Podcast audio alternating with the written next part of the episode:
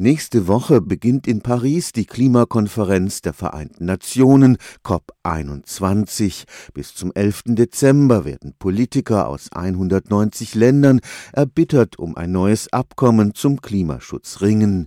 Ein wichtiges Argument für eine drastische Einschränkung von CO2-Emissionen ist der Anstieg der Meeresspiegel, den Wissenschaftler gegenwärtig weltweit beobachten. Durch ihn drohen Länder wie Bangladesch vollständig von der Land Landkarte zu verschwinden, aber auch das Leben in den Ozeanen selbst ist durch den Klimawandel bedroht. Zwei Drittel der Erde ist von Wasser bedeckt. Diese gewaltigen Wassermassen haben bisher kühlend auf das Weltklima gewirkt.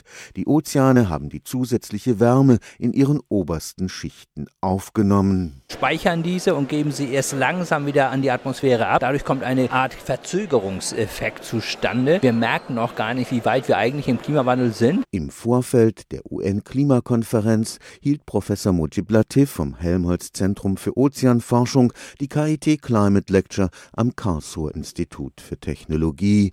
Er machte darauf aufmerksam, dass die Ausdehnung des Wassers durch die Erwärmung zum Anstieg der Meeresspiegel beiträgt, aber die Meere nehmen nicht allein Wärme auf. Die Meere nehmen auch CO2 auf und das führt zu deren Versauerung und alle Lebewesen, die Kalkstrukturen aufbauen müssen, angefangen von kleinen Kalkalgen über Muscheln, über kleine Schnecken bis hin zu Korallenriffen, die leiden, wenn das Wasser immer saurer wird. Das könnte katastrophale Folgen haben. Der Klimawandel könnte im Extremfall auch bedeuten, dass es zu einem Massenaussterben kommt, insbesondere auch in den Weltmeeren und man rechnet damit, dass möglicherweise bis Ende des Jahrhunderts schon bei einem ungebremsten Klimawandel Wandel bis zu 30 Prozent aller Arten aussterben würden. All denjenigen, die noch nicht so richtig an den Klimawandel glauben wollen, empfiehlt Professor Latif den Blick auf die Klimageschichte der letzten 100 Jahre. Am besten sieht man die Dinge, wenn man lange Zeiträume betrachtet, wenn man also das ganze 20. Jahrhundert betrachtet, dann sieht man eben eindeutig, wie die Temperatur allmählich nach oben schleicht, wie der Meeresspiegel steigt und wie auch die Wetterextreme zunehmen. Stefan Fuchs, Karlsruher Institut für Technologie.